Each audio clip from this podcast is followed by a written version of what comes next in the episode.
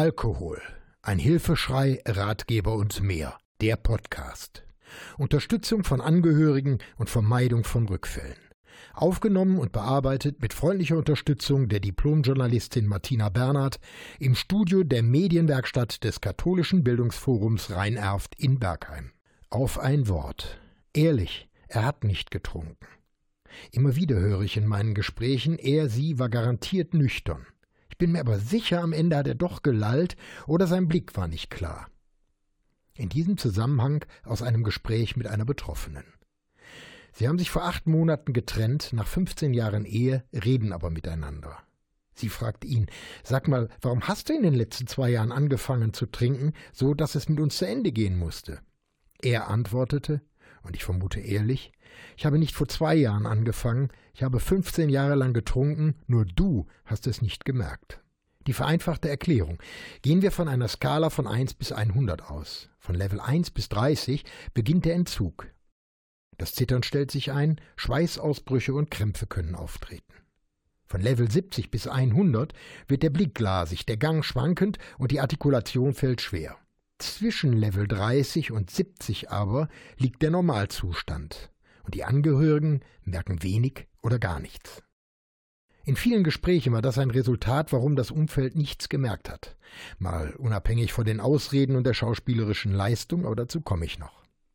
Viele der betroffenen Angehörigen schildern genau diese Trinkweise. Eigentlich trinkt er gar nicht so viel. Ich bin mir nicht sicher, dass er tagsüber nicht trinkt oder trinkt und nein, die letzten Tage hat er weniger getrunken. Ich selbst habe es wie folgt erlebt. Nach außen hin wirkt man normal. Der Außenstehende kann den Grad des Alkoholpegels nicht erkennen und man selbst fühlt sich wohl. Die Dosis steigt von Mal zu Mal, ohne dass man sich Gedanken darüber macht, allerdings auch ohne, dass man selbst den Gedanken entwickelt, was mache ich da eigentlich? Wie gesagt, der Fremde merkt nichts, denn der Körper des Betroffenen ist an Alkohol gewöhnt und bis zu einem gewissen Pegel wird man völlig normal. Um dies zu verdeutlichen, ich habe, und das ist nun schon verjährt, deswegen kann ich darüber reden, einen wahnsinnigen Unfall verursacht, bei dem ich alles falsch gemacht habe, was es gibt. Ampel bei Rot überfahren, nach links abgebogen, ohne den Gegenverkehr zu beachten und ein Auto gerammt. Gott sei Dank nur Materialschaden, alles blieb gesund und ohne Blessuren. Ich bestand aber auf einer Unfallaufnahme durch die Polizei. Mein selbstsicheres Auftreten ließ mich die Situation völlig beherrschen. Lediglich meine Frau erkannte sofort meinen Zustand, als sie mich abholen wollte. Sie ließ mich wirken, vielleicht in der Hoffnung, dass die Polizei doch noch etwas merkte und mich aus dem Verkehr zog. Es kam aber nicht dazu.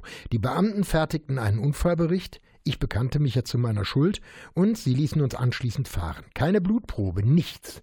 Ich war so selbstsicher aufgetreten, dass keiner der Beteiligten eine Ahnung von meinem Alkoholspiegel bekam. Nach Abschluss der Aufnahme und den guten Ratschlägen der Polizei packte mich meine Frau ein und brachte mich nach Hause. Die darauffolgende Gardinenpredigt mit den berechtigten Vorwürfen, was hätte passieren können, ertränkte ich mit Vorräten aus meiner Garage. Der Weg führte mich an diesem Abend häufiger in die Garage, denn eine bessere Ausrede als ich muss mal schauen, wie mein Auto aussieht, gab es zu dem Zeitpunkt nicht. Um das Ganze noch einmal zusammenzufassen, möchte ich Elvin M. Jelinek, einen amerikanischen Physiologen, zitieren. Der beschrieb, in der seit 1960 gebräuchlichsten Klassifikation von äh, The Disease Concept of Alcoholism fünf verschiedene Typen von Alkoholikern. Die Typen werden abgekürzt mit den ersten fünf Buchstaben des griechischen Alphabets. Alpha-Trinker. Alpha-Trinker ist gleich Problemtrinker, trinken, um seelische Belastungen leichter zu ertragen. Es besteht keine körperliche Sucht, jedoch eine seelische Abhängigkeit. Das Trinkverhalten ist undiszipliniert. Es kommt jedoch nicht zu einem Kontrollverlust. Gesundheitsschäden und soziale Auffälligkeiten sind nicht selten. Übergang in die Alkoholabhängigkeit vom Gamma-Typ folgt noch, ist häufig. Beta-Trinker. Beta-Trinker ist gleich Gelegenheitstrinker, trinken unter der Übernahme gesellschaftlicher Konsummuster, zum Beispiel auf Feiern jeglicher Art. Obwohl Beta-Trinker weder physisch noch psychisch süchtig sind, sind sie leicht zum Konsum zu verleiten und schädigen durch unverantwortliches Handeln ihre Gesundheit. Beta-Trinker sind suchtgefährdet. Nicht selten erfolgt ein Übergang in einen Delta-Alkoholismus. Gamma-Trinker. Gamma-Suchttrinker sind psychisch stärker süchtig als physisch. Beim Trinken kommt es zum Kontrollverlust. Trinkexzesse und unauffällige Phase wechseln sich ab. Durch den ersten Schluck Alkohol wird ein scheinbar unstillbares Verlangen nach immer mehr Alkohol ausgelöst. Der Delta-Trinker, Delta-Trinker ist gleich Spiegeltrinker, sind körperlich stärker abhängig als physisch. Delta-Trinker benötigen eine Mindestmenge Alkohol, um sich gut zu fühlen. Ohne Alkohol leiden Delta-Trinker an Entzugserscheinungen wie Tremor, Diarrhoe und Schlaflosigkeit und fallen sozial eher auf. Epsilon-Trinker Epsilon-Trinker ist gleich Quartalsäufer, sind psychisch abhängig. Sie können über Monate abstinent sein, gefolgt von Episoden exzessiven Alkoholkonsums. In diesen Phasen ist ein Kontrollverlust vorhanden. Trinkexzesse können tagelang fortgeführt werden und zu vorübergehendem Gedächtnisschwund, also dem typischen Filmriss, und an illusionärer Verkennung führen. Nach einer solchen Phase folgt in der Regel wieder eine Phase der Abstinenz.